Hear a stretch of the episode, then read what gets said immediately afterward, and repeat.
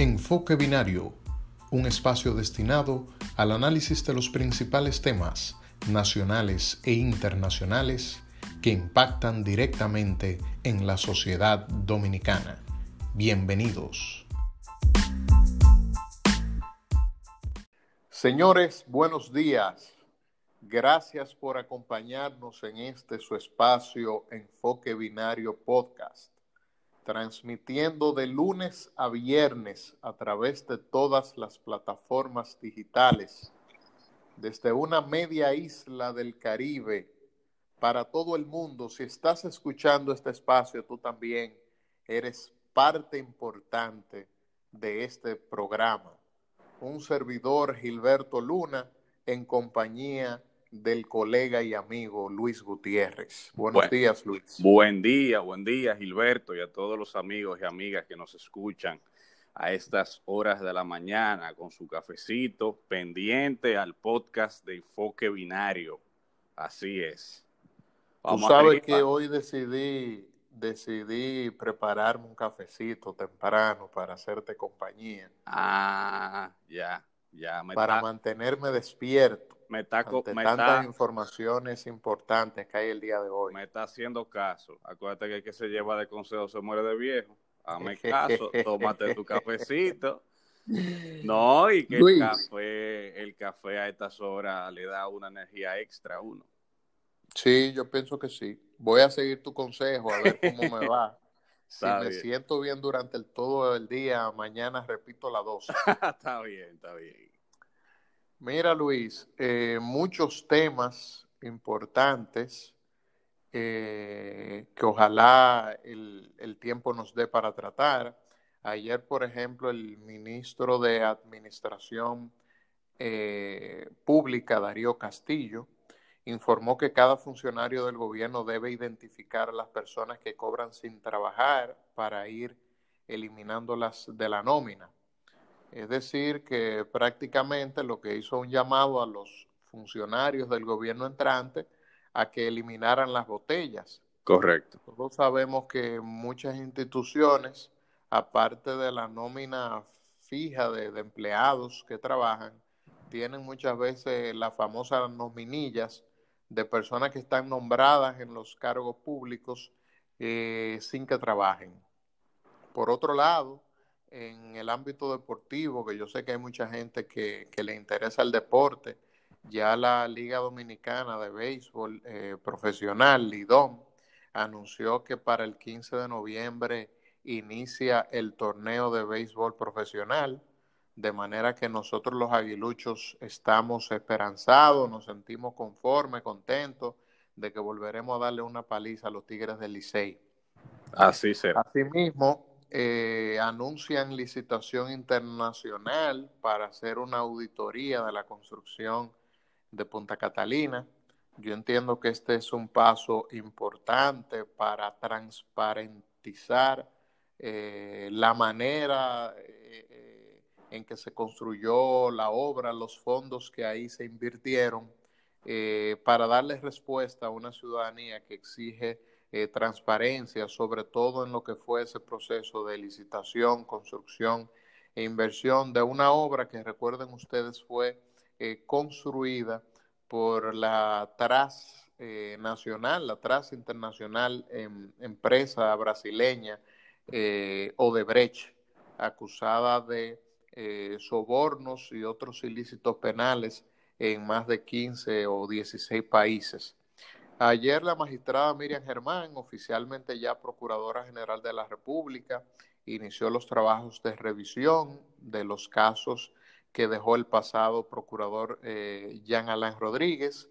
Eh, la gente sigue como con una alegría interna, Luisa, al ver a esta señora asumiendo eh, de mando. Eh, ayer el gobierno también oficializó y designó las 31 gobernadoras eh, todas mujeres que había anunciado que iban a las provincias de la República Dominicana. Eh, China dice que la vacuna contra el COVID-19 estará disponible para todos los países a partir de diciembre por un precio unitario de 150 dólares. La verdad que yo creo que China debería regalarle esa vacuna al mundo. Debería haber un fondo internacional a los fines de garantizar que esa vacuna llegue a todo el mundo, incluso hasta de manera gratuita. En sentido general, esas son las noticias que considero más relevantes. Sé que se quedan eh, muchas otras, pero en el transcurso de este programa y de lo que vendrán la iremos tratando, Luis. Sí, fíjate, quiero tratar brevemente algo que tú mencionaste sobre Punta Catalina, y es que esa obra es el dolor de cabeza del Estado. Eh, no de este gobierno o del gobierno pasado, sino del Estado. Recuerden que el Estado siempre continúa al margen de quien ostente su representación, quien ostente su dirección. Eh, esa auditoría, ese anuncio de esa auditoría que se va a hacer es importante y puede traerle problemas de credibilidad a las personas que, a la llamada comisión de notables que se creó a los fines de determinar si todo estaba en orden. Eh, no sé si ustedes se recuerdan que se designó una comisión con Jaime Arista Escuder, el señor Pepín Corripio, Monseñor Agripino Núñez Collado, eh, otras personalidades, el Servio, Servio Tulio, de Tulio, de Finjus, etcétera. Y ellos eh, determinaron que no había nada irregular en allí, lo cual tuvo una, digamos que la población reaccionó de manera negativa, porque fíjate que la gente no es tonta, eh, y hay un dicho que dice que lo mucho hasta Dios lo ve. Cuando se sabe que esa obra se había planificado por un monto X y luego resultó que el costo real es Y eh, mucho más alto, entonces ahí hay un problema ya de, de credibilidad con respecto a la obra en sí. De manera que esa auditoría daría la posibilidad de que de aclarar muchas cosas. Este pueblo se merece que que se diluciden varios aspectos, no solamente de eso, sino de otras obras también. Mira, otra cosita breve, Gilberto, que te estuve mencionando fuera de micrófono, es la situación política en Estados Unidos, que creo que a mucha gente le va a interesar saber cómo ahora mismo van los numeritos y cuáles son las perspectivas de cada uno de los candidatos. Sabemos que eh, a principios de noviembre son las elecciones presidenciales en ese país, en Estados Unidos, el candidato demócrata, Joe Biden, actualmente, de acuerdo a una encuesta de CNN, tiene un 51% de intención de votos, mientras que el presidente Donald Trump tiene 42% de intención de voto. Eh, eso quiere decir que cuando tú tomas el margen de error, que es alrededor de un 4%, de acuerdo a lo, a lo establecido por esa misma encuestadora, te vas a dar cuenta que las encuestas están más cerradas de lo que se esperaba. Y la verdad es, señores, que hay que tomar muy en cuenta lo que va a pasar en Estados Unidos, porque estas elecciones son muy, muy importantes, no solamente para ese país, sino para el mundo. Eh, ¿Por qué? Por una razón fundamental, y es que actualmente el Partido Republicano no toma en cuenta eh, el aspecto, el problema más fundamental que tiene ahora mismo la humanidad. No, la, no lo ha enfrentado, todo lo contrario, que es el calentamiento global. El Partido Republicano en los últimos años se ha caracterizado por asumir una postura negacionista con respecto al cambio climático y el problema ambiental, mientras que el sector más liberal y más progresista ha abogado por una una transición ecológica. Algunos lo han llamado un Green New Deal, un New Deal verde, eh, para dejar de lado ya el uso de, combustibles fósiles, etcétera.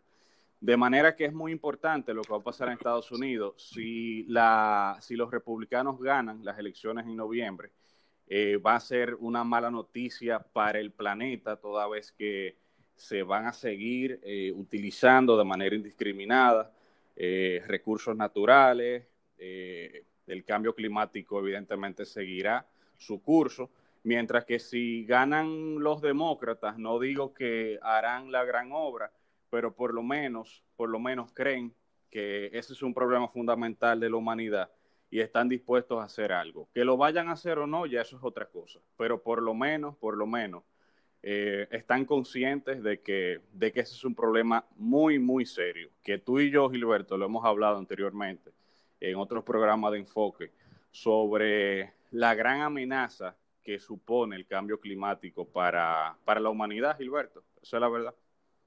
Sí, la gente puede, si quiere acceder a nuestro canal de YouTube y buscar esa entrega que hicimos a través de uno de nuestros videos de enfoque binario, donde analizamos el, el, tema del cambio climático en sentido general y dimos importantes detalles de cómo esto eh, se cierne como una verdadera amenaza, incluso para la existencia de la humanidad, de, de las generaciones que vendrán.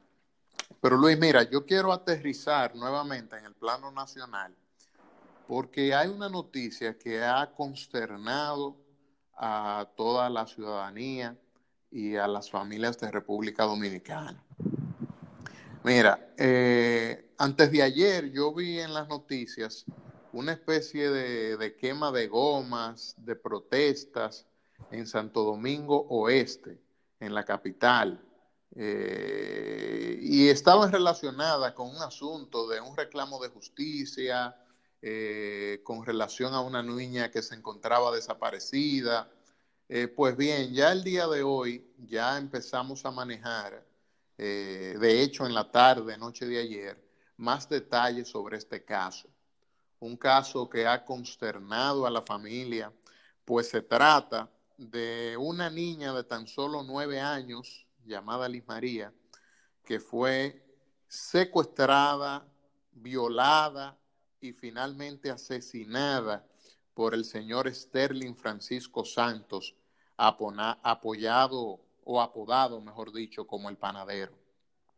El domingo, mientras la mayoría de nosotros estábamos celebrando un cambio de gobierno, una transición, escuchando el discurso de Luis Abinader, viendo cómo se trasladaba en, un vehículo que es reflejo de la modernidad, como el Tesla, en esos mismos instantes estaba produciendo un crimen eh, de una naturaleza totalmente irracional que toda la ciudadanía debe eh, buscar que realmente se haga justicia y de que, recarga, de que recaiga todo el peso de la ley en contra de este señor llamado el panadero, eh, a quien se le acusa de haber eh, solicitado a esta niña que acudiera a su casa. Eh, se ven los videos donde alrededor de las 8.58 de la mañana la niña entra por un callejón y posteriormente a las 11 y 23 de la mañana se ve eh, que sin que salga la niña, eh, sale este señor con un saco en la mano, lo tira en el canasto de su motor y se va. Luego, cuando este señor es apresado, ante la denuncia de algunos vecinos que habían eh, visto entrar a, la niña en horas de la mañana al lugar y que nunca salió, eh, que acusaron directamente a este señor, eh, lo terminaron apresando, inmediatamente él terminó confesando el hecho y dijo que había arrojado a la niña en ese saco, el cual llenó de piedras también, al mar Caribe para deshacerse eh, del cuerpo. Este es un crimen que ha consternado a esta comunidad, ya que eh, estamos hablando, señores, de una niña de tan solo nueve años. Yo quisiera que cada uno de ustedes pudieran ver ese video, eh, cómo se ve esa niña brincando y saltando, una niña pequeñita, de una contextura física muy frágil, entrando por ese callejón y después se ve a este león, a este delincuente, a, este antisocial, eh, violador, criminal, maldito, demonio, pedófilo, asesino, eh, salir con un saco en la mano y tirándolo eh, como si fuera papa o yuca que llevara ahí en la canasta de ese motor. Eh, ayer había una manifestación eh, donde la comunidad reclamaba a las autoridades que se terminara de esclarecer el hecho. Eh, incluso en, en, violación del toque de queda, la gente estaba con velas encendidas reclamando justicia y que se diera una respuesta efectiva. Pero hay muchos asuntos que podemos decir, señores, sobre este caso. Por ejemplo, ante una entrevista eh, que le hicieran a la madre, la madre decía que, que ese era un señor totalmente normal, que andaba siempre con su hijo, que parecía ser un buen padre, que aparentaba tener un comportamiento normal. Incluso que él era muy amigo de la familia, que él iba y llevaba cosas a la casa, que ellos le daban comida, que incluso él trabajaba muchas veces con el papá de la niña. Y que él supuestamente le parece que le había dicho a la niña que le iba a regalar un celular. Y la niña le dijo a, la abuela que iba a buscar el celular, pero nunca se lo dijo a la mamá, el papá no estaba en la casa. Y en la mañana la niña salió, aparentemente sin, sin permiso, sin ningún tipo de cuidado, sin informárselo a nadie, a buscar su celular. De hecho, ya se lo había dicho a alguno de los amiguitos. Y lo más lejos que esa niña tenía probablemente era que ese día se iba a encontrar con la muerte. Miren, señora, hay muchas veces que criticamos a la iglesia, a los sacerdotes, cuando cometen actos de pedofilia, pero a mí me ha sorprendido que mucha gente no se haya levantado en contra de este crimen que se ha, se ha realizado. Eh, al mismo tiempo, yo quiero criticar a las autoridades que pienso que han hecho un levantamiento de, los hechos, han hecho una investigación muy deficiente. Eh, yo estaba viendo ahí algunos videos, por ejemplo, de CDN, donde se ve a un periodista entrar al lugar de los hechos, o sea, al lugar donde vivía este señor, que por cierto era una ratonera, y sin ningún tipo de contemplaciones ni cuidados, entrevistando al fiscal que estaba haciendo la, la investigación. El fiscal le dice que respeta su trabajo, pero que no va a responder preguntas, que no puede dar muchos detalles hasta, hasta tanto no se haga pública la investigación. Y el periodista sigue metiéndole el micrófono en la boca al imputado y haciéndole preguntas y el imputado respondiéndole como si tuvieran una rueda de prensa en un momento que se estaba realizando una investigación. Esto es algo insólito, señores, eso no se ve en ningún país del mundo. Cuando se supone que lo que se debe preservar, acordonar esa área para identificar cualquier indicio, cualquier elemento que pueda servir de prueba en un juicio, en un tribunal. Es más, en ese mismo video se ve como la policía anda buscando supuestamente sangre, ropa, eh, se ve removiendo el lugar sin ningún tipo de cuidado en sus manos, sin guantes ni nada, contaminando el lugar de los hechos. De manera que yo pienso que eso es grave, ese es un llamado que hay que hacer a las autoridades eh, aquí se debe invertir en una mejor formación de la policía, de esa policía que se encarga de realizar una labor investigativa, de los fiscales, de los forenses, porque esa es la única manera en cómo en un juicio se puede asegurar o no la culpabilidad de un imputado, se pueden recabar los elementos de prueba suficientes. Pero además también el llamado está a los padres. Fíjense ustedes eh, cómo esa niña salió eh, de su hogar, eh, probablemente sin pedir permiso. Eso es algo que nosotros como padres debemos siempre tomar en consideración. La descomposición social que está atravesando la República Dominicana, nuestra sociedad. Esa comunidad, por ejemplo, yo entiendo que debe ser intervenida eh, por psicólogos, por trabajadores sociales, por el daño que esto ha provocado, sobre todo en el seno de esa familia. Esa niña tenía dos hermanitos. Eh, su madre está totalmente desgarrada, la comunidad en sentido general. Y básicamente la única razón por la que ese señor lo van a imputar fue porque él confesó, pero porque además la policía ya cuenta con un material fílmico de unas videocámaras que al parecer estaban eh, cercanas al callejón por donde vivía el señor y se ve claramente a la niña entrando a ese lugar.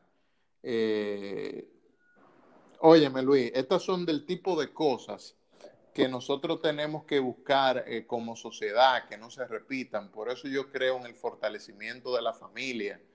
Eh, porque este tipo de hechos hay que prevenirlos, no solamente reprimirlos.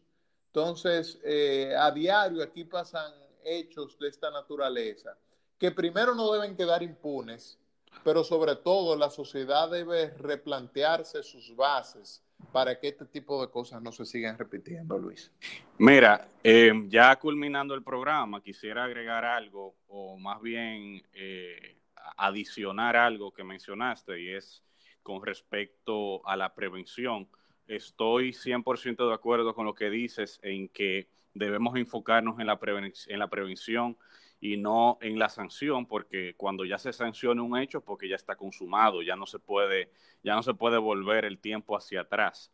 De manera que la sanción sería una especie de justicia, eh, pero, pero no puede resarcir ya el daño que se ha causado. Mira, tú mencionas la familia, pero también, Gilberto, hay que mencionar al Estado, el rol del Estado, el, el rol que debe tener el Estado eh, como como colectivo, como reflejo de lo colectivo de una nación para la prevención de ese tipo de cosas. Y eso se previene eh, a través de la escuela, a través de, la educación. El Estado tiene que realizar programas de educación a los niños y niñas para que sepan eh, cómo identificar una persona que pueda abusar de ellos. Eh, cómo identificar eh, los, eh, incluso el perfil de ese, tipo de personas, que se le diga, mira, cuando si un tío tuyo eh, te va a visitar o, un amigo de tu papá no permita que te haga esto, lo otro, porque los niños son inteligentes y, y, si tú los enseñas a eso, lo van, lo van a poner en práctica. El problema está también, Gilberto, que aquí hay muchos sectores de la sociedad, incluyendo una parte de las iglesias, que no quieren que se hable de educación sexual en, las escuelas. Entonces, eh, a veces uno se siente como un poquito en el limbo porque, ok, ocurren ese tipo de hechos, pero cuando queremos ir al, aspecto de fondo, no quieren tampoco. Entonces, uno, uno no sabe al final cómo abordar este problema. Pero por eso, por eso yo te digo, Luis, eh, o por eso hago el llamado a las familias porque la primera educación que uno recibe o debe recibir, o debe recibir no es en la escuela, es en el seno del hogar.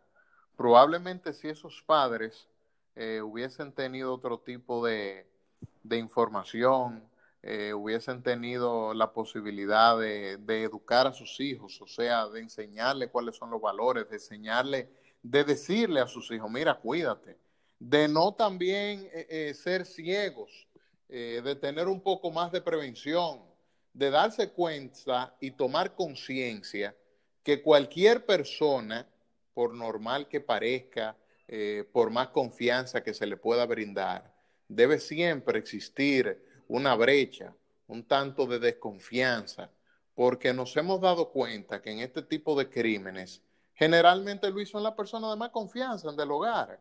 Muchas veces son sacerdotes, Vimos, por ejemplo, el tema este que se hizo eh, famoso del, payaso Kanki. Eh, son profesores, o sea, son personas de los cuales nadie desconfiaría. Pero Gilberto, precisamente, la tú no la puedes, tú no lo puedes prevenir.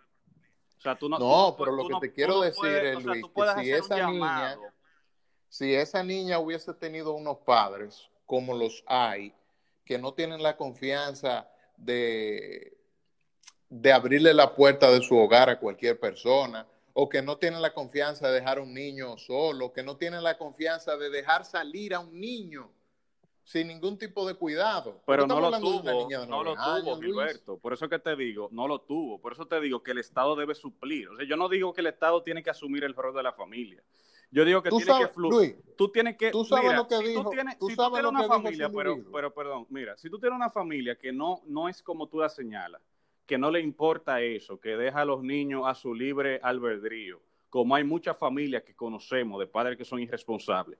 La sociedad no puede taparse los ojos y decir, bueno, como esa familia no le hace caso a los muchachos, por el Estado que no intervenga. No, el Estado tiene que asumir un rol, porque es que pero que precisamente yo creo que las políticas, pero es lo que te digo, Luis, yo creo que esas políticas del Estado deben estar encaminadas a fortalecer la familia, que es el núcleo central de cualquier sociedad. Y dentro de esas políticas, obviamente, debe estar ese papel de información, de educación. ¿Tú sabes lo que dijo ese individuo, Luis? Porque no solamente es un pedófilo, un demonio, un maldito, también es un cobarde. Porque tú sabes lo que dijo él, de por qué la mató, de por qué la violó. Oye, qué bandido, de que por temor a que ella fuera a delatarlo y a contarle el hecho a sus padres. Oye, qué maldito. Ese tipo de gente, óyeme, si es verdad que existe el infierno, ese es, el, es el, único lugar donde una persona puede ir. Porque mandarlo para una cárcel, de que a condenarlo a 20 o 30 años con la protección y la seguridad del Estado y darle medicina y comida. Eso es un premio que le están dando a ese individuo, Luis después de, un acto de esa naturaleza? Bueno, eh, no, Gilberto, yo, eh, esto es un tema que puede dar para un programa entero, sobre todo las políticas de, prevención que debe asumir, sobre todo las autoridades, ¿no? En, ese, tipo de, ese tipo de casos. Eh, lamentablemente el tiempo apremia, ya tenemos que despedir el programa. Esperamos que les, que les haya gustado cómo, cómo se enfocó Enfoque Binario el día de hoy.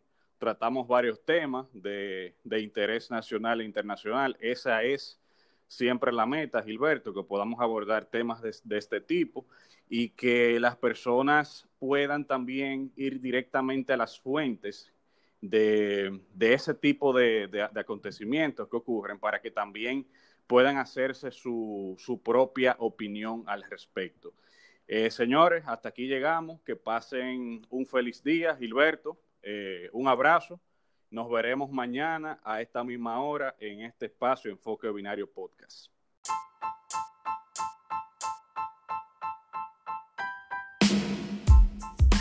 Enfoque Binario, un espacio destinado al análisis de los principales temas nacionales e internacionales que impactan directamente en la sociedad dominicana.